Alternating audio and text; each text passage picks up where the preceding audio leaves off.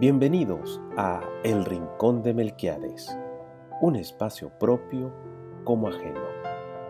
Hojas sueltas de un cuaderno de bitácora con relatos, vivencias y cosas de la vida. Soy Luis Alberto Chávez y aquí empieza El Rincón de Melquiades, un breve espacio del alma.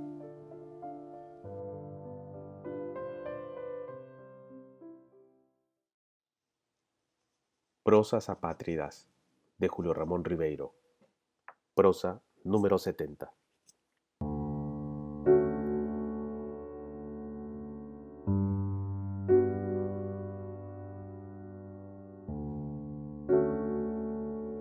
Podemos concebir un espacio sin tiempo, pero no un tiempo sin espacio.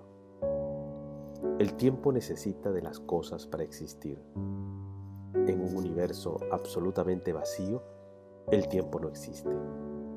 El tiempo es así una cualidad del ser, algo que le pertenece por definición, pero del cual no podemos separarlo.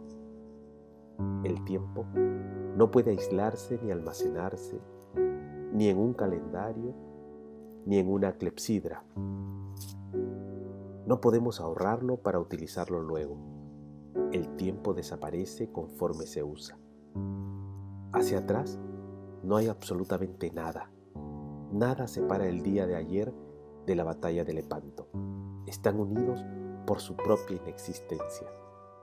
El único tiempo posible es el futuro, pues lo que llamamos presente no es sino una permanente desaparición.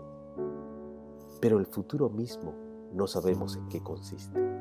Es una mera posibilidad. Sabemos que está allí, que viene hacia nosotros, que está a punto de llegar. Pero ¿cómo? ¿Dónde? El tiempo sería así el ámbito de la caída de lo que existe, sino la propia caída.